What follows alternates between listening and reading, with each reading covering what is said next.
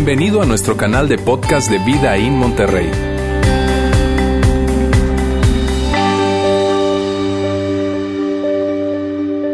Buenas tardes, ¿cómo están? Pues hoy es un día histórico, porque juega México. No, el juego es mañana, ¿verdad? Hoy es un día histórico porque tenemos la oportunidad, tú y yo, tenemos la oportunidad, el derecho y yo diría también la obligación de decidir a través de nuestro voto quién será la persona que nos va a gobernar durante los siguientes seis años, la persona que más va a influir el destino de nuestro país de alguna forma.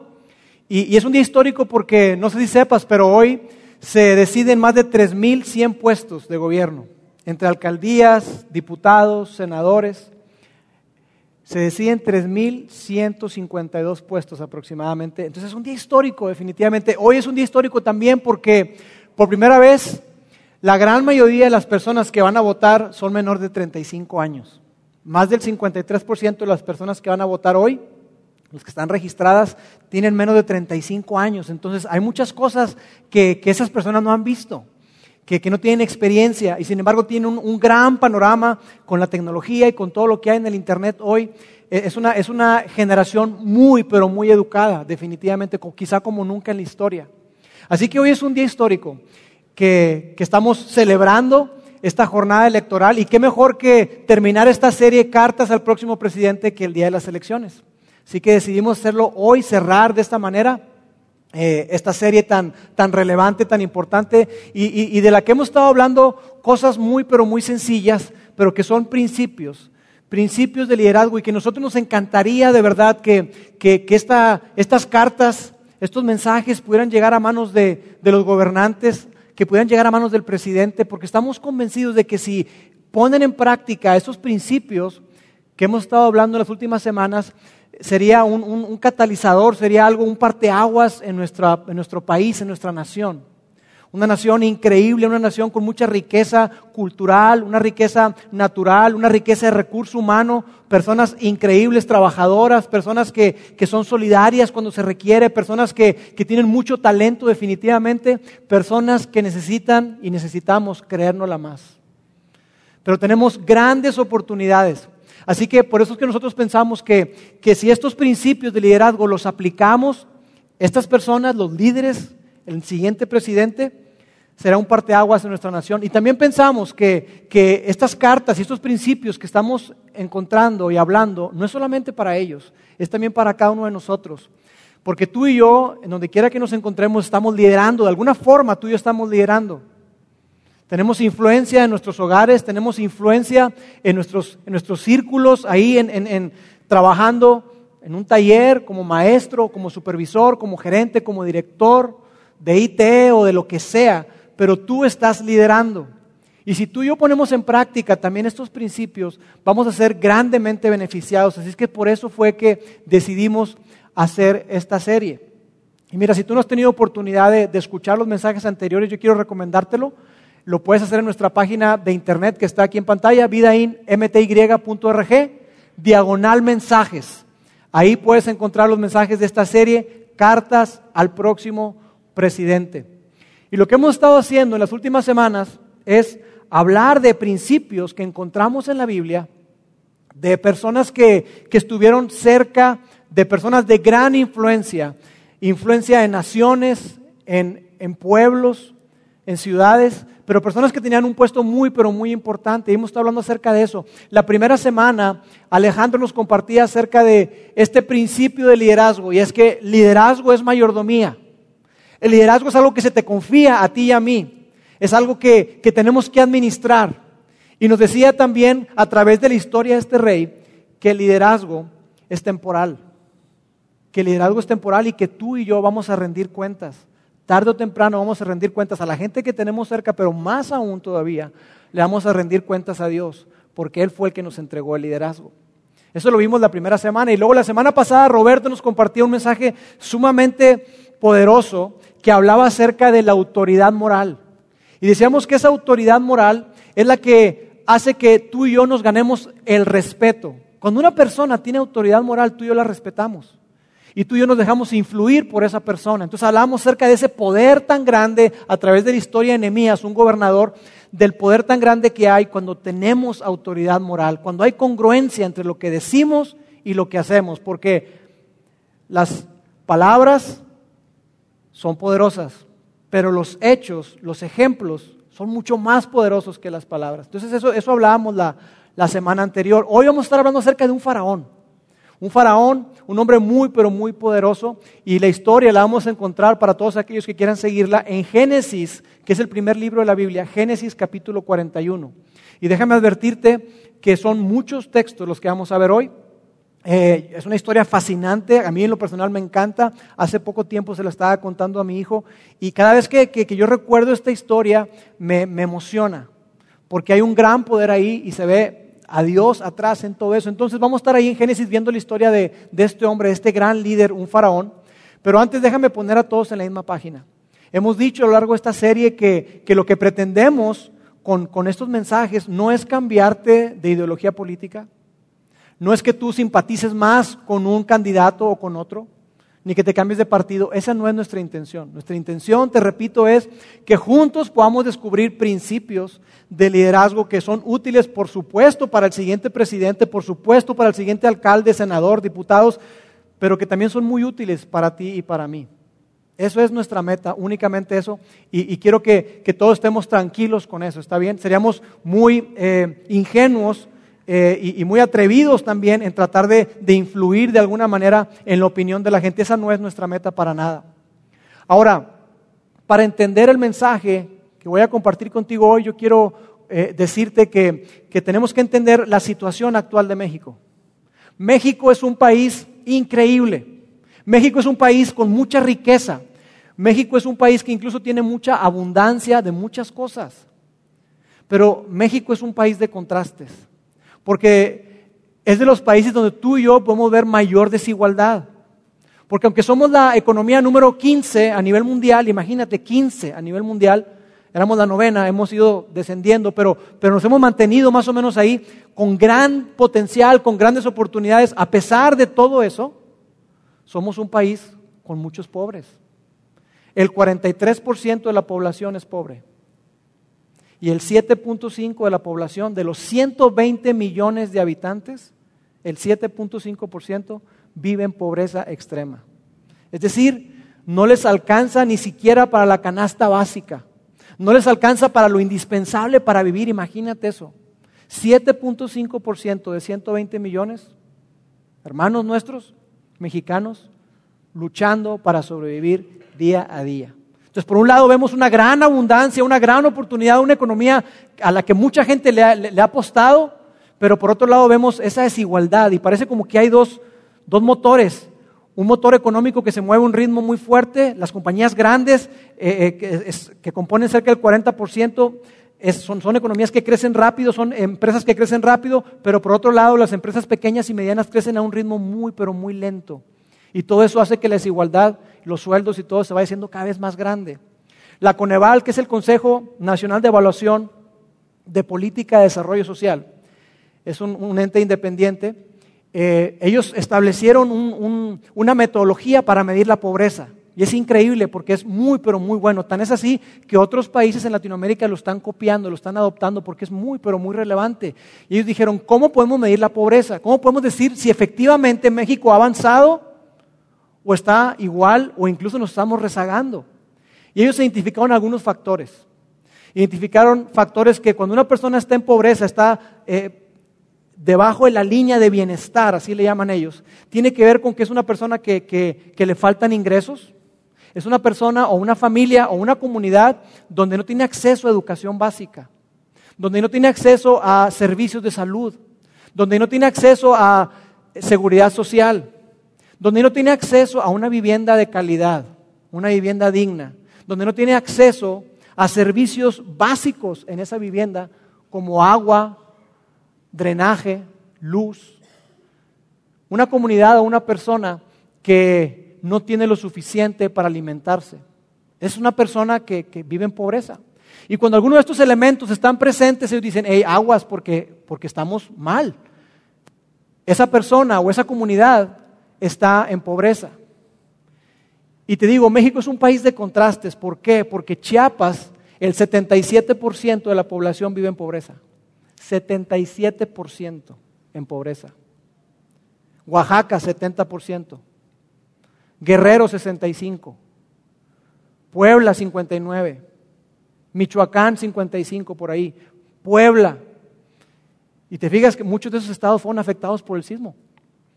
Entonces es, triste, pero esa es la realidad. Nuevo León, 11%. Entonces hay un gran, un gran, una gran desigualdad. Ese es el país en el que vivimos, pero no todo es negativo, porque tenemos muchas cosas buenas. Tenemos mano de obra calificada, que ya la quisieran muchos países. Muchas eh, empresas que, por lo que hacemos nosotros vamos a visitar empresas y nos damos cuenta que cuando son eh, empresas de Estados Unidos o de otros países y vienen y se ponen aquí, son muy, pero muy eficientes. Tan es así que muchas veces están en primer lugar de todas las demás empresas a nivel mundial. ¿Cómo es eso posible? Por la mano de obra mexicana, por el talento mexicano. Tenemos muchas cosas buenas, hay mucho por qué celebrar, pero vivimos en esa desigualdad y es difícil. Es difícil porque porque entonces esos contrastes nos hacen ver, oye, entonces, ¿en dónde estamos parados? ¿Dónde estamos parados como país? Entonces hay una gran, una gran oportunidad, definitivamente. Y, sabes, yo quiero proponerte algo, no es, no quiero decir que sea el motivo, pero sí es uno de los motivos. Uno de los motivos por los cuales yo siento que México estamos rezagados es porque somos una cultura, un país indisciplinado. Porque tenemos mucho, tenemos muchísimo, pero no lo administramos bien. No tenemos una cultura del ahorro. La gente aquí en México no, no, ahorramos. Muy poca gente ahorra. Y esto no tiene nada que ver con que te sobre o no te sobre. Porque, porque mira, una de las estadísticas que me sorprendió es que la realidad es que eh, en estos últimos 12 años, hoy por hoy, el nivel de desempleo se encuentra en su nivel más bajo. Y sin embargo, los mexicanos somos los que en, gran parte del mundo somos los que más trabajamos. El mexicano promedio trabaja 43 horas a la semana. En Alemania trabajan 26. Qué padre, ¿verdad? 26 horas a la semana, nosotros 43. ¿Por qué? Porque no nos alcanza. Pero aún con todo eso, nos damos nuestros lujitos. Si tú vas a muchas comunidades, ahí me sorprendió cuando iba de misionero en algunos eh, eh, viajes misioneros y todo el mundo tenía Sky. Y la casa cayéndose, pero tiene Sky. Entonces, ¿cómo es posible eso? Y por otro lado decimos, sí, hay pobreza, pero por el otro lado tenemos gente que, está obesa. Somos el país más obeso después de Estados Unidos. ¿Cómo es posible eso si no hay comida?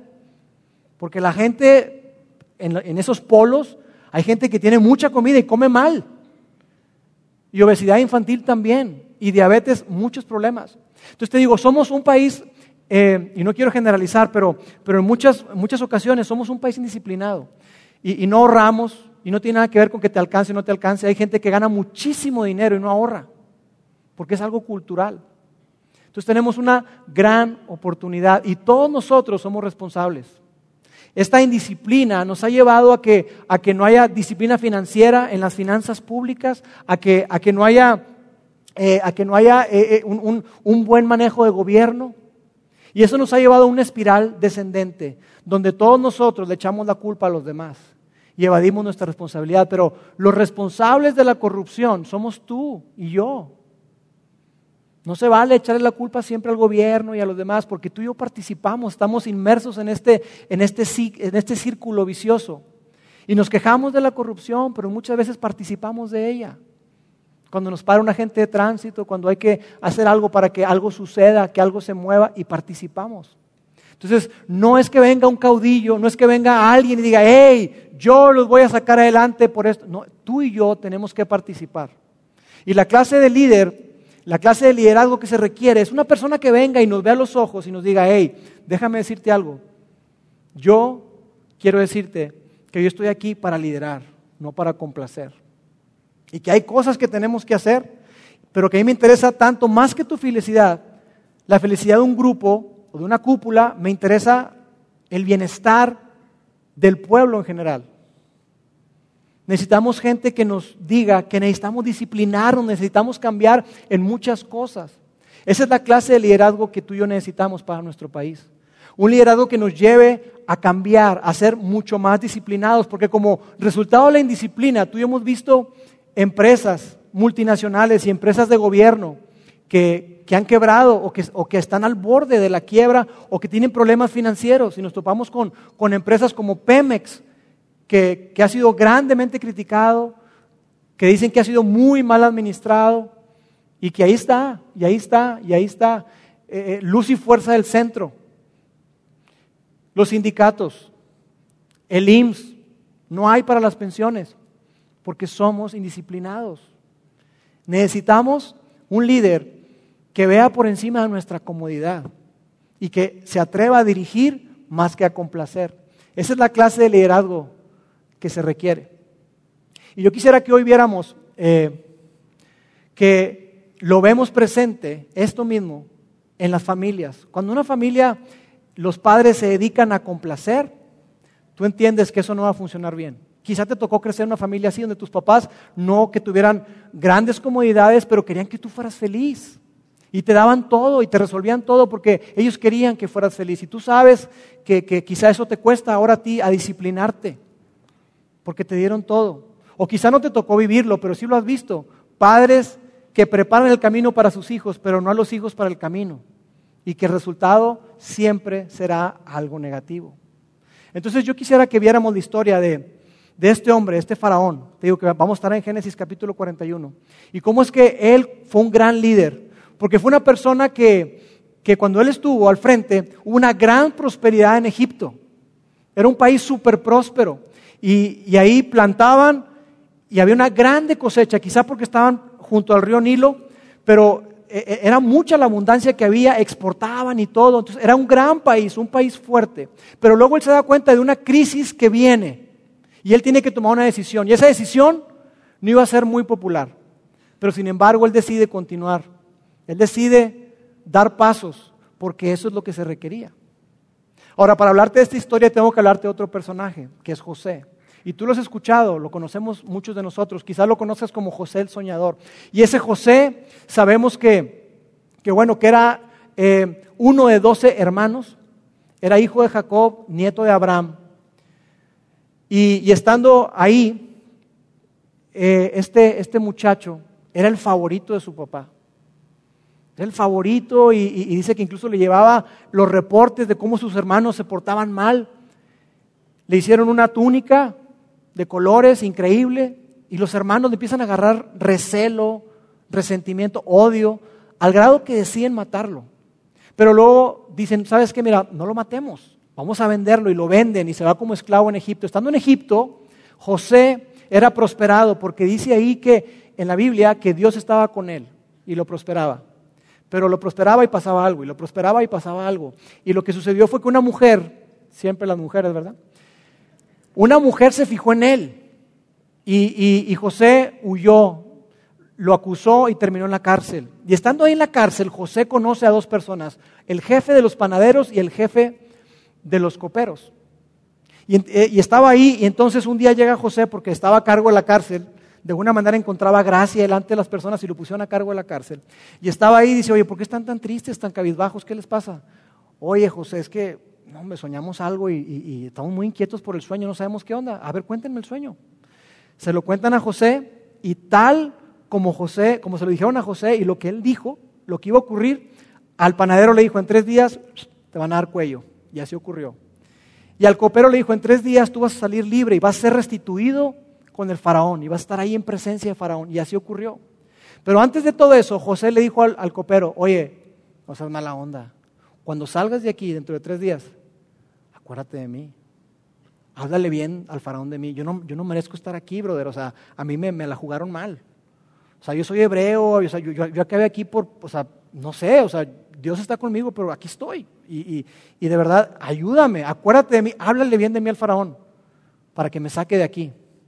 Y como nos ocurre muchas veces, a muchos de nosotros, el copero fue restituido ahí con el faraón, ¿y qué pasó? Que se le olvidó.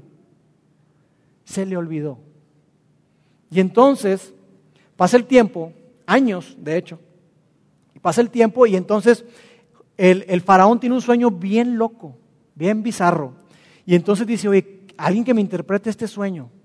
Y el copero se acordó.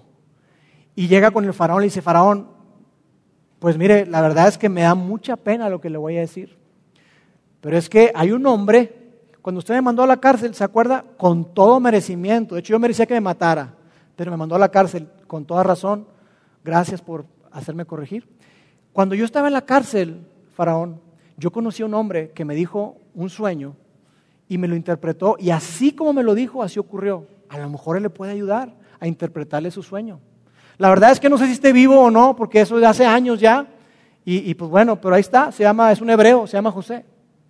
Y ahí es donde empezamos nuestra historia que juntos vamos a leer. ¿Está bien? Dice así, el faraón mandó llamar a José de inmediato y enseguida lo trajeron de la cárcel. Después de afeitarse y cambiarse de ropa, José se presentó ante el faraón. Entonces el faraón le dijo, anoche tuve un sueño y nadie aquí puede decirme lo que significa, pero me enteré de que cuando tú oyes un sueño, tú puedes interpretarlo. José le respondió, no está en mis manos el poder para hacerlo, le respondió José. Pero Dios puede decirle lo que su sueño significa y darle tranquilidad. Y aquí me quiero detener tantito. Sabes, esta respuesta de José al líder principal a nivel mundial fue una pésima respuesta. Mala. ¿Sabes por qué? Porque el faraón no solamente era considerado el líder político, sino el líder religioso. El faraón se veía a sí mismo como Dios. Y le está diciendo, ¿sabes qué?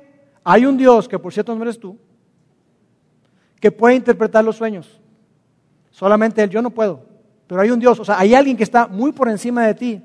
Déjame te doy la noticia. Pero el faraón estaba tan desesperado porque estaba en riesgo no solamente su reputación, sino estaba en riesgo el país entero con lo que él estaba soñando, que él estaba muy inquieto que decide escucharlo. Vamos a decir qué, qué fue lo que ocurrió. Dice, entonces el faraón le contó su sueño a José. En mi sueño, le dijo, yo estaba de pie a la orilla del río Nilo y vi siete vacas gordas y sanas que salían del río y comenzaban a pastar entre los juncos. Luego vi siete vacas flacas y raquíticas con aspecto enfermizo que salían después de las primeras. Jamás había visto unos animales tan lamentables en toda la tierra de Egipto. Entonces, esas vacas flacas y raquíticas se comieron a las siete vacas gordas, pero nadie lo hubiera creído porque después seguían siendo tan flacas y raquíticas como antes.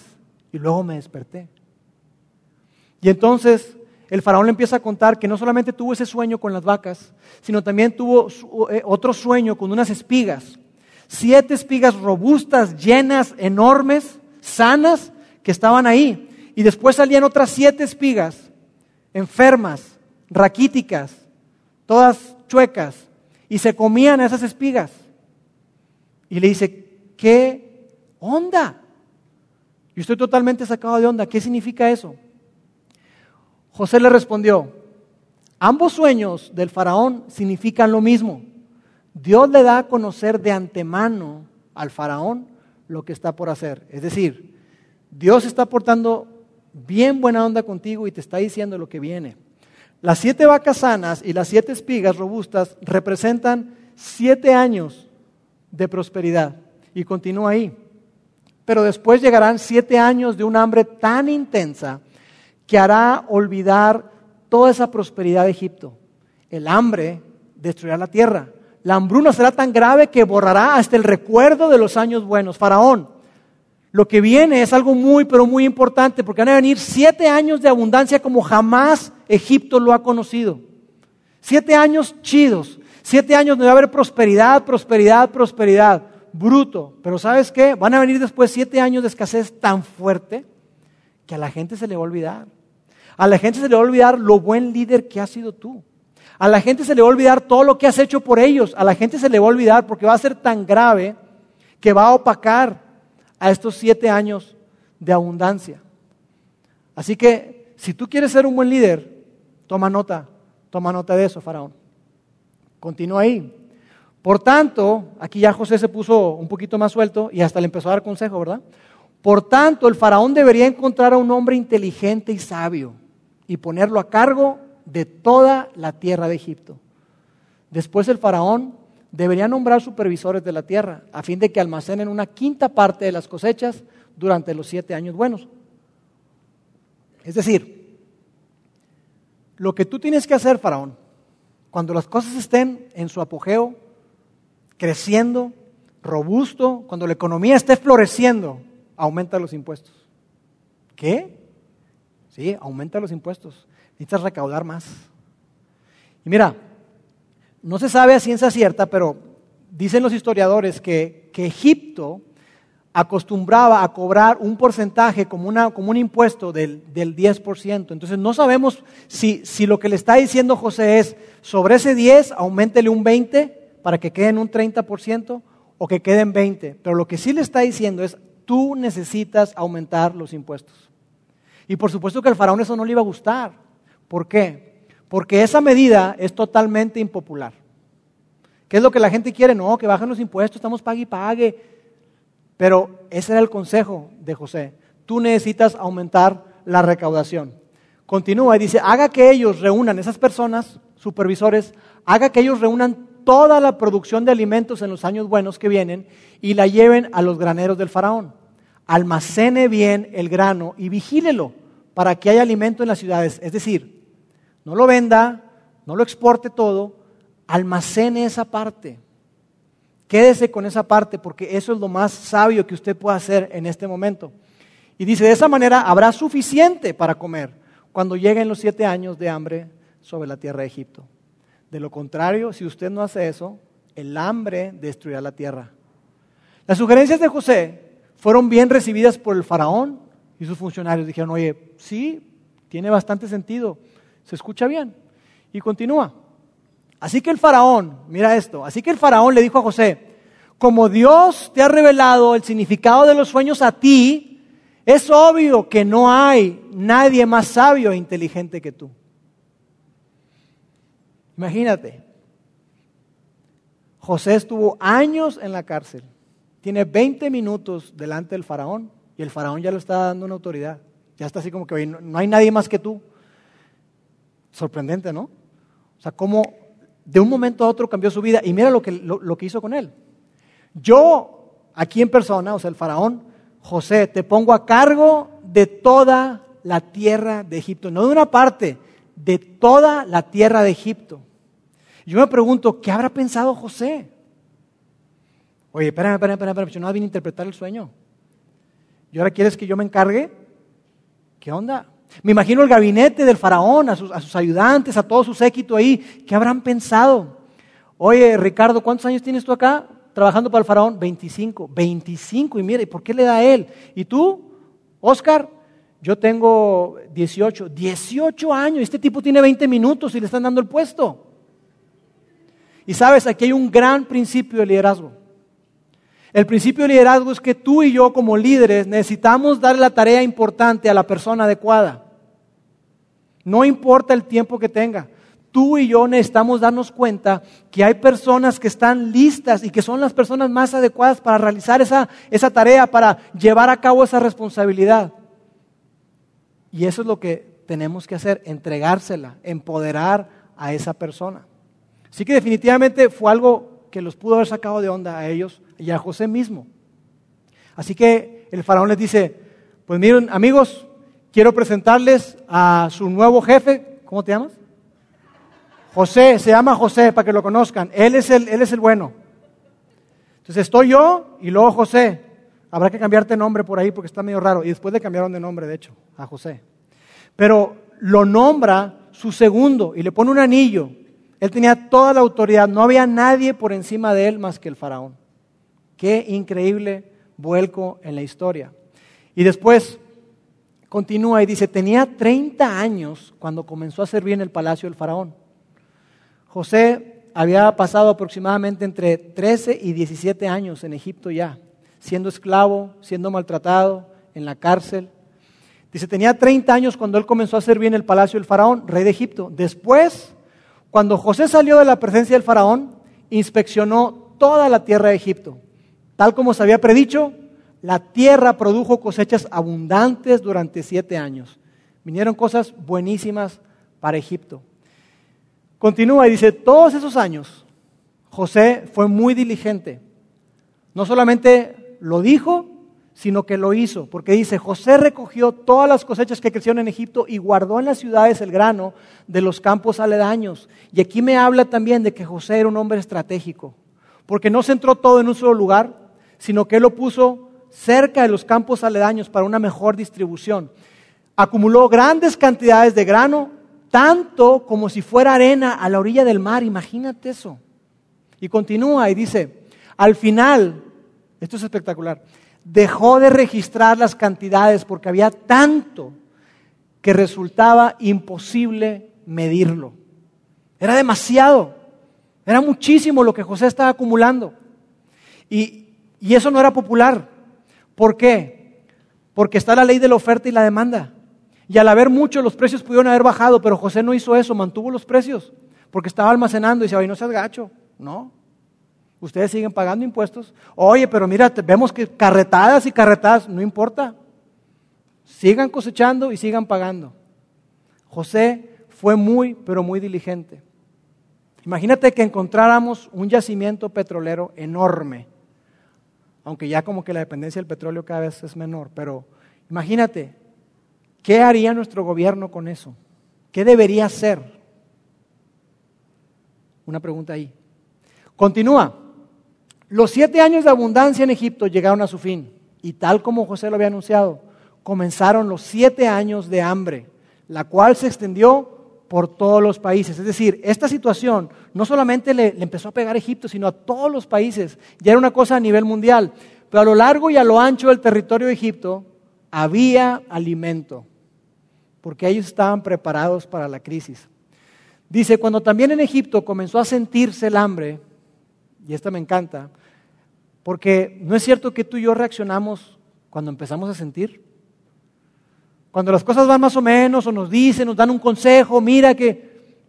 Pero muchas ocasiones, hasta que sentimos, es cuando reaccionamos. Y esta gente empezó a reaccionar, pero había un hombre que había reaccionado desde siete años antes, que ese era José. Ellos empezaron a clamar al faraón pidiendo comida.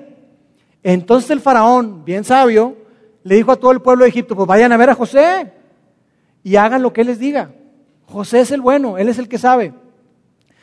Dice, cuando ya el hambre se había extendido por todo el territorio y había arreciado, José abrió los graneros para regalar alimento a los egipcios. ¿Para qué dice ahí? Vender, para vender. No lo regaló, no anduvo repartiendo despensas, no, no, no. Vendió. Además de todos los países, llegaban a Egipto para comprar alimento a José porque el hambre cundía ya por todo el mundo. José se mantuvo en lo que él había dicho siete años atrás. Necesitamos administrar y administrar bien. El liderazgo es mayordomía. Yo tengo que ser responsable, es temporal y me van a demandar sobre eso. Entonces continúa. Mientras tanto, el hambre se hizo tan, pero tan intensa, ya estamos en el capítulo 47, más adelante, dice, el hambre se hizo tan intensa que se acabó todo el alimento y la gente por toda la tierra de Egipto y la de Canaán se moría de hambre. O sea, la cosa estaba ahora sí ya fatal. José, al vender el grano a la población, con el tiempo obtuvo todo el dinero que había en Egipto y en Canaán y lo depositó en la tesorería del faraón. No en una cuenta offshore, ni se hizo casas, ni ranchos, ni no, no, no. No, no. Lo metió en la tesorería de quién? Del faraón, del país, no para, no para ganancia sí misma. Ah, vemos aquí que José era un hombre íntegro, un hombre de palabra, un hombre en el cual se puede confiar. Y como veíamos la semana pasada, no hay nada que gane mayor influencia que ver y tener autoridad moral. Continúa, dice, cuando los habitantes de Egipto y de Canaán se quedaron sin dinero, todos los egipcios acudieron a José. Ya no fueron con el faraón, fueron con José, ya habían entendido el mensaje. Ya no tenemos dinero, clamaron ellos. Por favor, denos alimentos o moriremos ante sus propios ojos. O sea, la cosa estaba muy mal y ya les, oye, pues denos alimento. Y José entonces sí empezó a regalar, mira lo que hizo. José respondió, ya que no tienen dinero, tráiganme sus animales. ¿No tienen dinero? Pero ¿qué tal animalitos? Cuando estuvieron siete años de abundancia, creció su economía. Tráiganme sus animales. No les regaló alimento. Miren, dice, yo les daré alimento a cambio de sus animales. Miren, hoy los he comprado a ustedes y a sus tierras para el faraón. Les proporcionaré semillas para que puedan sembrar los campos. ¿Sabes lo que hizo José? José les dio herramientas y les dio la posibilidad de trabajar. Porque cuando una persona tú le das trabajo, le das dignidad. Cuando una persona tú le das trabajo, la haces que, que tenga sentido de trascendencia. Cuando una persona le das la oportunidad de ser productivo, esa persona se siente valiosa. Cuando una persona le regalas, se siente con derecho. Y esa persona no va a participar de la economía, esa persona no va a participar de los impuestos, esa persona se va a sentir que merece todo. Es muy importante que veamos esto. Dice, Él le dio semillas para sembrar. Le dice, hey, esto va a cambiar. Esto va a cambiar las cosas se van a poner mejor y ustedes necesitan poner a trabajar la tierra. Entiendo que se están muriendo de hambre, que las cosas están mal. Pongámonos a trabajar todos juntos, en unidad, como un solo pueblo. Trabajemos y saldremos adelante. Y continúa después. Después, cuando llegue el tiempo de la cosecha, es decir, porque va a llegar la cosecha, una quinta parte de los cultivos serán del faraón. Los impuestos no los voy a quitar. Ustedes podrán quedarse con las otras cuatro quintas partes como semilla para sus campos y alimento para ustedes, los de su casa y sus niños. Y mira la respuesta del pueblo. Qué gacho, José. Mira lo que dicen ellos. Usted nos ha salvado la vida. Gracias, exclamaron ellos. Permítanos, Señor nuestro, ser los esclavos de Faraón. Ellos entendieron que para poder prosperar, necesitas sacrificar. Será imposible avanzar si tú y yo no estamos dispuestos a sacrificar nada. Tú y yo tenemos que estar dispuestos a apretarnos el cinturón cuando hay que hacerlo, en ayudar a la gente que tenemos cerca y a la gente que tenemos más lejos. Chiapas nos queda lejísimos. Pero tenemos que ayudarles. Tenemos que hacer algo por nuestros hermanos chiapanecos y oaxaqueños. Tenemos que ayudar a que esa línea de bienestar, ellos estén por encima de esa línea no a, ras o por debajo. Hay mucho que tú y yo podemos hacer, pero necesitamos todos participar. Y mira, yo sé que, que la comparación quizá no es, no es igual, pues. Yo entiendo que la situación con el faraón y, la, economía en México es, es distinta. El faraón no tenía que pasar por el Congreso. El faraón era el poder ejecutivo, legislativo y judicial en uno. Él decía y se hacía. Y yo entiendo que eso aquí no es así. Pero sin embargo, sí hay algo que tú y yo podemos rescatar y es un estilo de liderazgo. En la historia del faraón, en la historia de Egipto, podemos darnos cuenta que un líder lidera en toda circunstancia. Que un líder, cuando las cosas están mal, cuando hay crisis, ese líder se levanta y lidera, no complace. Ese líder hace lo que tenga que hacer, lo que sea necesario. Un líder que dice, hey, ¿sabes qué? Yo quiero llevar a este país hacia adelante y no estoy dispuesto a sacrificar la vida de las demás personas por complacer a unos cuantos. Encontramos grandes principios de liderazgo y quiero anotar algunos por aquí que quiero compartirte. Algunos principios que encontramos. Este, este líder el faraón, lideró mirando hacia el futuro. Lo hizo a través de José, pero él vio hacia el futuro. Él no estaba viendo el presente nada más. Los países que más crecen, los países más desarrollados, son países que planean a largo plazo. Jim Collins, un autor de liderazgo, dice que, las empresas que pasan de ser buenas a grandiosas planean para 20 o 25 años. Un principio ahí. Reconoció que la prosperidad no es eterna. Necesitamos líderes que sepan eso y que entiendan que los recursos naturales se agotan. Ignoró la opinión pública por el bien del pueblo, y esto me encanta. Él dijo, ¿sabes qué? Yo tengo una visión, y yo, más que la opinión pública, me interesa el bienestar a largo plazo de la gente. Así que con tal de ver ese bienestar de todos, estoy dispuesto a que la opinión pública no sea la más favorable para mí, porque yo estoy viendo hacia adelante. Otra cosa, ahorró para el futuro en vez de gastar. Aumentó los impuestos, pero no para gastar para almacenar, para ahorrar, para poder invertir después. Promovió un plan o sistema donde todos aportaban. No había nadie que se librara, todos estaban involucrados en eso. Posicionó a su país como potencia. Egipto se convirtió en el centro económico mundial gracias a la decisión que tomó el faraón a manos de José. Dejó que las personas más capaces hicieran el trabajo. No el compadre, no el amigo, no el que tiene más años, sino la persona más capaz para la responsabilidad fue la que hizo, eh, la, que, la que se quedó con el puesto. Y por último, no dejó que sus prejuicios personales le impidieran aceptar el consejo. Los hebreos, para los judíos, eran segunda clase. No tenían por qué escucharlos. Sin embargo, él no permitió que esos prejuicios personales que él pudo haber tenido le impidieran escuchar el consejo. Al contrario, él estuvo abierto a eso. Imagínate que hubiera una persona, que el próximo presidente nos mire a ti y a mí a los ojos y digan, hey, ¿sabes qué? Quiero decirles algo. Yo estoy aquí para liderarlos, no para complacerlos. Estoy viendo el bienestar de México como país, como nación, no como un círculo pequeño de empresarios o como un círculo enorme de gente pobre que hay que, que hay que satisfacer sus necesidades y nada más los de ellos. No. Necesitamos todos nosotros participar y todos somos responsables. Yo no le voy a echar la culpa al presidente anterior, al sexenio anterior o, al partido político anterior. No, yo como presidente, yo asumo mi responsabilidad. Ustedes asuman también la suya. Que, que nos invitara a ti y a mí a participar y decir, sabes que todos tenemos un papel que desempeñar. ¿Te imaginas un presidente así? ¿Estarías dispuesto a seguir un presidente así? ¿O prefieres a alguien que te promete cosas que tú sabes que no puede cumplir? Y que quizá por eso tú también ya estás harto del sistema político porque dices, no, es lo mismo, las cosas no van a cambiar. Vamos a seguir en lo mismo. El cambio es posible, pero el cambio comienza con nosotros. Así que pensando en, en este asunto de la disciplina, en este asunto de, de la responsabilidad, esta es la carta al siguiente presidente. Señor presidente, le pedimos que nos lidere. No trate simplemente de complacernos. Si presta atención, se va a dar cuenta que cada generación actúa como si fuera la última y la nuestra no es diferente. Demandamos, exigimos, consumimos todo y luego nos quejamos. Así somos, denos chance. Por favor, no deje que eso lo influencie.